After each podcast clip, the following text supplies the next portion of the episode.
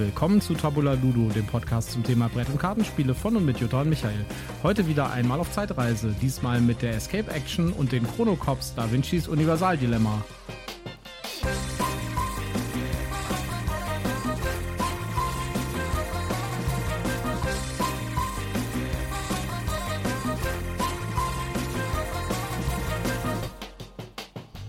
Willkommen zu Tabula Ludo und wir sind hier ein bisschen am Lachen an unserem Spieltisch, weil, was ihr nicht mitbekommen habt, wir mussten dieses Intro eben, glaube ich, irgendwie fünfmal aufnehmen, weil äh, das wie so ein Zungenzwirbler ist und ich mich da die ganze Zeit irgendwie verknotet habe mit.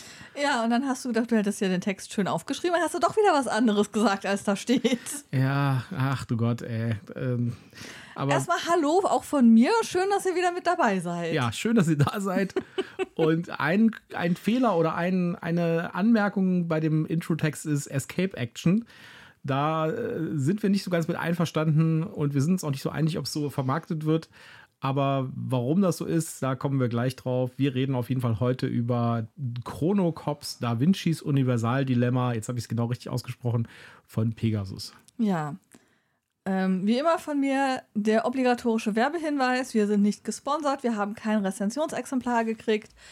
Trotzdem, ähm, wir nennen Marken, Firmen und haben Links in unseren Shownotes und deshalb sagen wir prophylaktisch, das hier ist alles Werbung aus Überzeugung. So wie immer bei, wenn wir Escape Games äh, rezensieren, wir werden das Ganze spoilerfrei machen. Das heißt, ihr müsst keine Angst haben, dass ihr irgendwelche Spoiler mitbekommt. Wir werden nur über das Spiel sprechen. Wir werden nichts über den Inhalt verraten. Wir werden über allgemeine Mechanismen in dem Spiel reden, aber wir werden weder Storyinhalte noch Lösungen verraten. Genau.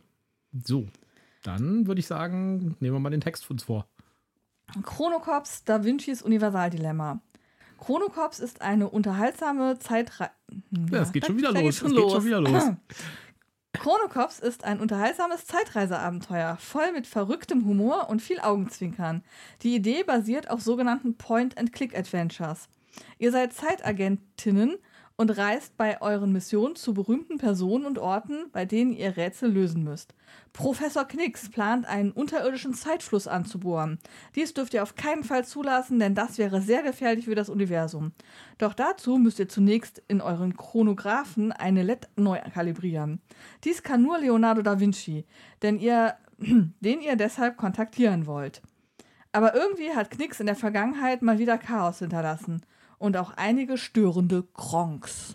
Kronks sind irgendwie so eine, so eine Art äh, Kartoffelwesen, die äh, durch Manipulation in der Zeit entstehen. Und die sind halt auch in den Illustrationen überall zu sehen. Das ist echt, also die Illustrationen sind echt nett, ja, und sind äh, auch passend zu dem Ganzen und sind auch von der Qualität her, finde ich, ganz gut. Ja, was macht man bei dem Spiel? Ähm, man es ist tatsächlich wieder mal was relativ Innovatives. Also, Ja. das habe ich bis jetzt noch nicht gesehen, wie das gemacht wird. Man äh, legt Kartenstapel aus, sind, glaube ich, insgesamt zwölf Stück. Genau. Ja. Und jeder Kartenstapel ist quasi eine, ein Zeitabschnitt, eine Zeitreise, ein, Ein Zeitstrahl. ein Zeitstrahl, genau. Und in, dem, in diesen Zeitstrahlen können halt Ereignisse mehrfach vorkommen, aber auf verschiedene Art und Weise. Äh, Art also und ihr Weise. habt, ihr habt dasselbe Ereignis in unterschiedlichen Zeitstrahlen und dann passi äh, passiert das halt anders. Genau. Und äh, was ihr da halt machen müsst, ist, ihr könnt quasi die Vergangenheit oder die Zukunft verändern, indem ihr bestimmte Aktionen macht. Ja, also ihr äh, legt einen bestimmten Gegenstand an eine bestimmte Stelle und dann äh, in der Zukunft liegt er halt immer noch da zum Beispiel. Ja, oder ihr nehmt ihn weg, dann ist er in der Vergangenheit dann, äh, wenn ihr den in der Vergangenheit weglegt, ist er in der Zukunft halt auch wieder weg. Ja. Das Ganze ist schon relativ clever und es äh, erzeugt auch Situationen, wo man sich gedacht hat, ha, das ist ja cool. Ja, Ja, also, Also- es ist cool. Es ist auch tatsächlich an vielen Stellen sehr witzig und hat verrückte Ideen, die Ja. ich sehr charmant fand teilweise, die Ist mir Spaß gemacht haben. Ist auch so ein bisschen anarchisch teilweise. Ja, Ja. Und äh, also die, die Story ist definitiv vorhanden. Sie endet am Ende ein bisschen abrupt, aber wie gesagt, wir spoilern nicht. Aber vielleicht kommt da ja noch was nach im zweiten Teil oder so. Man muss sich allerdings irgendwie, und das war das, was ich am Anfang gesagt habe, man muss sich ein bisschen davon befreien, dass das ein Escape-Spiel ist. Dann, das ist es eigentlich irgendwie nicht. Weil ja, und wie der Einleitungstext halt auch schon sagt, es ist eher so, ja, Point and Click oder Ja. angelehnt an einen Point and Click. Das heißt, man sucht sich einen bestimmten Punkt in den verschiedenen Zeitstrahlen aus, betrachtet sich den, kriegt ein Stück Text, wo man eben nachlesen kann, was passiert hier und muss auf der Basis der Informationen, die man dort kriegt, überlegen, wo möchte ich als nächstes hin. Und du kannst am Anfang halt nicht beliebig überall hin, sondern du hast bestimmte Ansprungpunkte, wo du ansetzen kannst. Genau. Du musst schon auch Aufgaben lösen, um weiterzukommen und um die anderen Zeitstrahle gewissermaßen freizuschalten zum Spielen. Ähm, aber es ist halt nicht wirklich dieses klassische Rätseln, das wir eben aus Escape Games kennen. Es gibt auch gar nicht so richtig viele Rätsel. Die ganzen Sachen, die man machen muss, sind im Wesentlichen Gegenstände kombinieren. Ja, man hat irgendwie, man bekommt Gegenstände und muss sie an anderen Stellen irgendwie einsetzen. Ja, und du musst ein bisschen logische Schlussfolgerungen ziehen. So nach dem Motto, ah, okay, ich war da vorhin in dem Zeitstrahl, da habe ich eine Information bekommen, die ich jetzt hier nutzen kann. Genau. Ähm, und äh, da kann man draufkommen, da kann man auch nicht draufkommen. Ähm, den Mechanismus, den die da benutzt haben, den finde ich ganz cool. Ähm, du hast eine Scheibe, wo ganz viele Linien drauf sind und in der Mitte ist halt ein kleines Freifeld, wo du dann eine kleine Karte drauflegst. Und je nachdem, was du tun möchtest, legst du halt unterschiedliche Karten da drauf. Und diese Karten führen dich dann zur nächsten Karte, die, die dich dann in der Story halt irgendwie weiterbringt. Genau, du musst solchen Linien folgen auf der Karte. Ja. Das war teilweise ein bisschen fiddelig, fand ich. Das war fiddelig, genau. Da, da sagt die Anleitung auch, äh, Leg die ganz genau, genau drauf. Hin. Und das, da sind wir tatsächlich auch reingefallen und gedacht, naja, also jetzt kommt, das kriegen wir ja wohl hin. Ja, aber wir sind tatsächlich ja. auch ein oder zweimal irgendwie haben wir das irgendwie nicht richtig äh, hingelegt und dann haben wir, haben wir die Leitung verpasst sozusagen. Ja. Weil die Sachen, also diese, man muss da quasi so eine Art äh, Linie folgen, dann eine farbigen. Mhm. Und das ist teilweise schon ein bisschen fuddelig. Ja? ja? und du musst halt auch sehr darauf achten, dass du die Karte halt in der richtigen Ausrichtung drauflegst. Ja. Wenn du die dann versehentlich auf dem Kopf hast, irgendwie, weil dir gerade die Karte verdreht ist, oder also diese Basiskarte verdreht ist, ähm, dieses Hexfeld, auf dem das alles eingezeichnet ist, dann funktioniert es halt nicht. Ja, wir hatten am Anfang auch ein Problem, ne? Wir wussten nicht genau, in welche, mhm, wir waren in welche Richtung sicher, wir. Was ist denn jetzt hier oben und unten von diesem äh, ja, genau. Decoder? Ja, also aber muss man natürlich trotzdem sagen, ja, man, es ist was Innovatives und den Mechanismus hat man, also habe ich bis jetzt noch nicht gesehen. Ja. Äh, also die, die Ideen, die da drin stecken, mit den verschiedenen Zeitstrahlen, dass man darin gegen wechseln kann und so. Also es gibt ein paar wirklich witzige Situationen, ja, ja. wo auch so ein bisschen bizarrer Humor kommt, so ein bisschen Douglas Adams mäßig. ja, und äh, wo man dann denkt so, okay, äh, ich weiß ganz genau, was ich jetzt machen muss, weil es ist eigentlich klar, aber es ist trotzdem cool. Ja. ja. Oder das eine Mal warst du noch am überlegen, was wollen die denn jetzt von uns? Wie soll ich denn das jetzt rausfinden? Ich sagte, ja, Probieren geht über Studieren. Hatten wir da nicht irgendwie so einen Hinweis? Ja, das ist ein Nachteil übrigens, finde ich. Man kann halt äh, unter Umständen bieten die Situationen halt die Möglichkeit, dass du irgendwie einfach alle Optionen durchprobierst. Ja, weil du kannst halt immer wieder zu dieser Zeit zurückkehren und wieder zu der Karte zurückkehren und dann halt eine andere Option machen.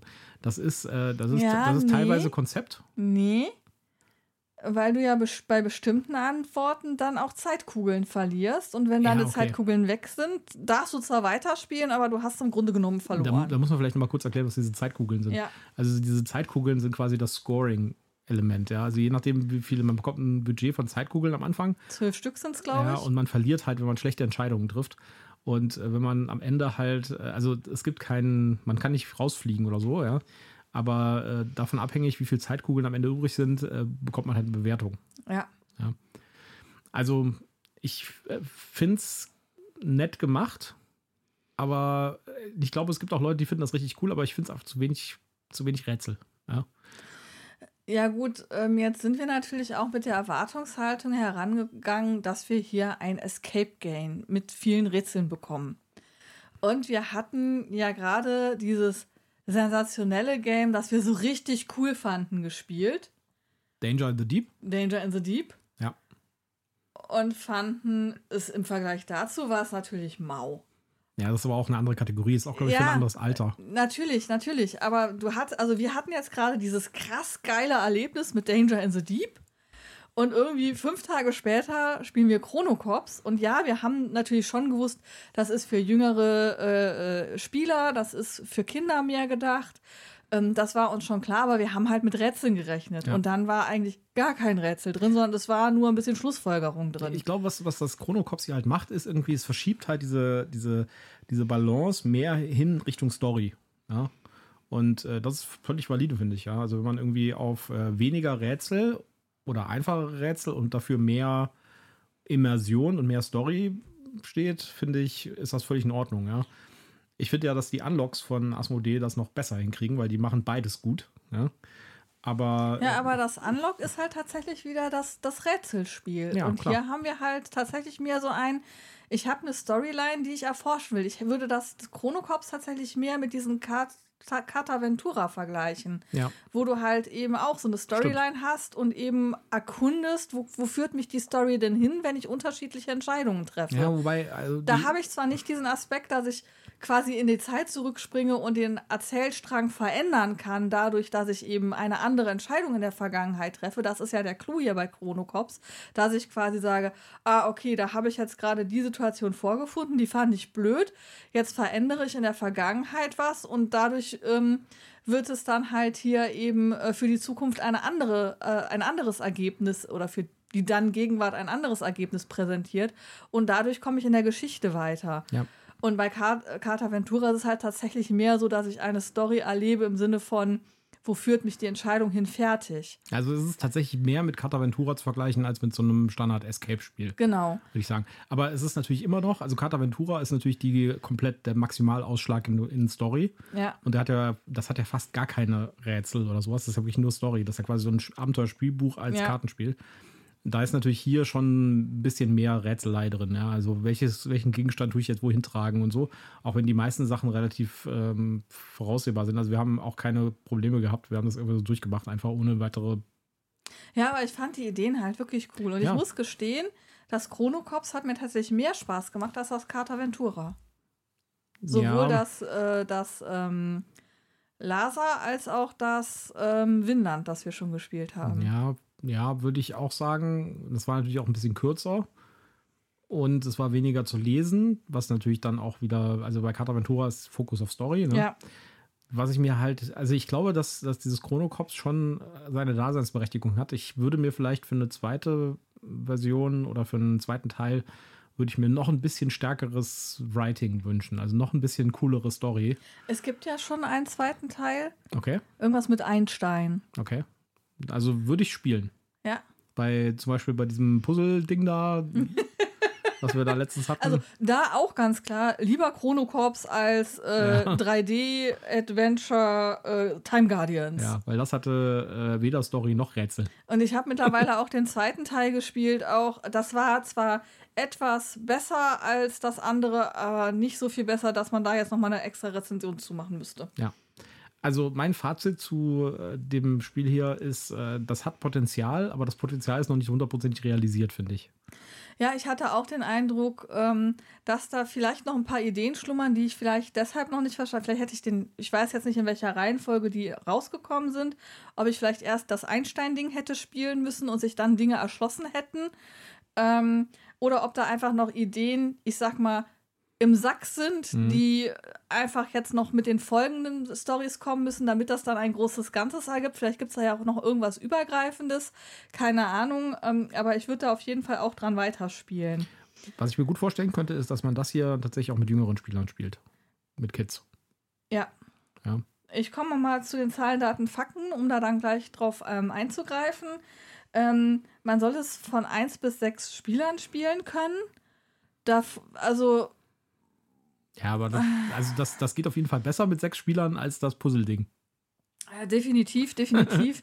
ähm, und du hast halt tatsächlich auch dadurch, dass du Text hast, den du vorliest und dann eher überlegen musst, was tue ich jetzt.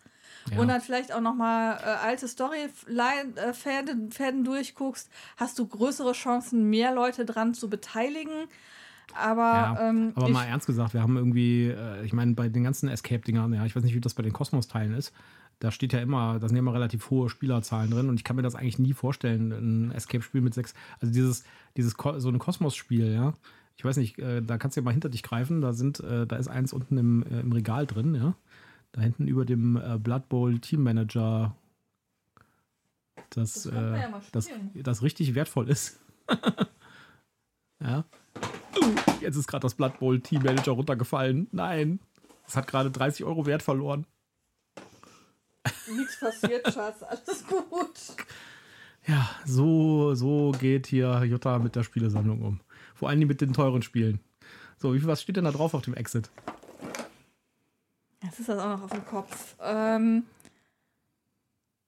ein bis vier Spieler. Ja, da ist übrigens gar kein Exit drin, da ist ein, äh, da ist ein X-Wing äh, Millennium Falcon drin. Aber egal. Eins bis wie viel? Eins bis vier. Eins bis vier, naja, das ist realistisch. Weil bei den Exit-Spielen muss man immer zusammen in, den, äh, in dieses Heftchen gucken. Und das ist, geht mit vier Leuten gerade so noch. Ja. Ja, also die Community sagt übrigens auch, dass äh, maximal eins bis vier Spieler und ähm, beste Anzahl ist drei. Ich habe es auf den Boden gelegt, damit ihm nicht noch mehr passiert, Ich Schatz. gucke nur so ein bisschen skeptisch aus meinem Blood Bowl Team Manager gut geht. Dem geht's gut, er liegt, es liegt auf dem Boden, damit nicht noch mehr passiert. Okay. Ähm, Spielzeit 90 bis 150 Minuten. Nein. Da waren wir deutlich schneller Nein. durch. Wir waren, glaube ich, in weniger als einer Stunde durch. Ja.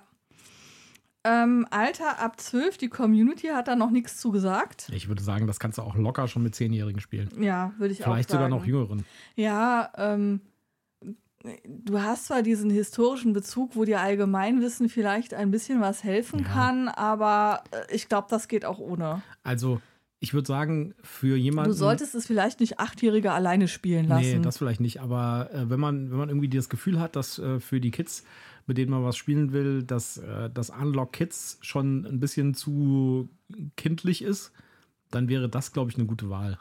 Ja, also und also vor allen Dingen, wenn man dann auch äh, so so eine Altersdurchmischung hat, dass da vielleicht zwei Kinder Ja. dabei sind und noch ein Erwachsener und so, Ja.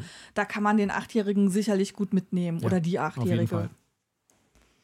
Ähm, ja, und die Community hat eine 7,9 vergeben. Boah, das ist krass. Also da kann ich leider nicht mitgehen. Das, äh, also selbst wenn man irgendwie sagt, man gibt dem Potenzial irgendwie, äh, ne, also man, man, man hebt das Potenzial hervor, 7,9, ne. Was würdest du denn geben? Also ich würde dem eine 7,3 geben, Okay. aber mit Potenzial nach oben, wenn, wenn das Ganze noch ein bisschen besser gemacht ist und die Story noch ein bisschen cooler wird. Und vielleicht auch ein bisschen frecher noch wird, weil in manchen, An- wie gesagt, in manchen Ansätzen hat es so ein bisschen so einen frechen Aspekt. Mhm. Den muss man einfach ausbauen, finde ich. Der ist, äh, da geht, das geht genau in die richtige Richtung. Also eine Ja. 7,3 würde ich sagen. Also ich bin tatsächlich auch äh, in der Richtung unterwegs. Ähm, so vom Spielgefühl her hätte ich eigentlich gerne eine 7,5 gegeben, aber ich habe halt bei bestimmten Elementen ein Fragezeichen im Kopf, so nach dem Motto, was soll das? Ich will jetzt nicht spoilern, deswegen gehe ich nicht näher drauf ein, aber es gibt an bestimmten Stellen Symbolen, die überhaupt gar keinen Nutzen haben, wo ich denke, warum habt ihr euch für diese Symbole entschieden? Ähm, und auch ähm, bestimmte andere Aspekte sind für mich in der Gesamtstory nicht schlüssig und deswegen gebe ich dem Spiel eine 7, ah, ich gebe auch eine 7,3. Ja, das ist auch gerechtfertigt. Ja. Und äh, also da wäre ich auf jeden Fall dabei, den anderen Teil zu spielen oder wenn da noch Teile rauskommen. Das äh, würde mich auf jeden Fall interessieren, was sich das entwickelt. Ja, auf jeden Fall. Ja. Ich würde aber gerne vorher gucken, welcher zuerst da war. Ob der Einstein oder der Da Vinci der Erstwurf war. Ja, Ich auf hoffe, jeden ich habe es Fall richtig rumgemacht. Potenzial ist da. Ja, Realisiert ist es noch nicht so ganz. Das ist, würde ich sagen, mein Fazit. genau. Wunderbar. Dann äh, gucke ich jetzt mal nach meinem äh, Blood Bowl Team Manager. Es Übrigens- ist nichts passiert. Übrigens, was mir noch aufgefallen ist, äh, die, die Story ist, äh, also wenn ihr das spielt, die Story ist so ähnlich wie The Loop. Wenn ihr die Story selbst cool fandet, dann guckt euch mal The Loop an. Ja, auf jeden Fall. Da sind äh, sehr schöne Parallelen. Ja. Nur, dass The Loop halt noch ein bisschen frecher ist und noch ein bisschen durchgedrehter. Ja, und halt ein bisschen krasser und ähm, Ja. da hat man eben auch diesen Fighting-Aspekt, sag ich mal, so ein bisschen drin. Und das ist ja, ich meine, das ist ja auch kein Escape-Spiel, ne? Ja, Gut, ich glaube, wir haben es für heute. genau. Äh, wir kommen langsam in die Richtung, dass wir kürzere Folgen machen. Das finde ich gut. Richtig.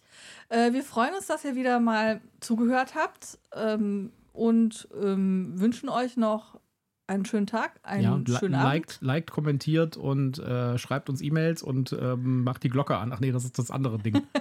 Ja, auf jeden Fall. Tschüss, macht's gut. Bis dann, ciao.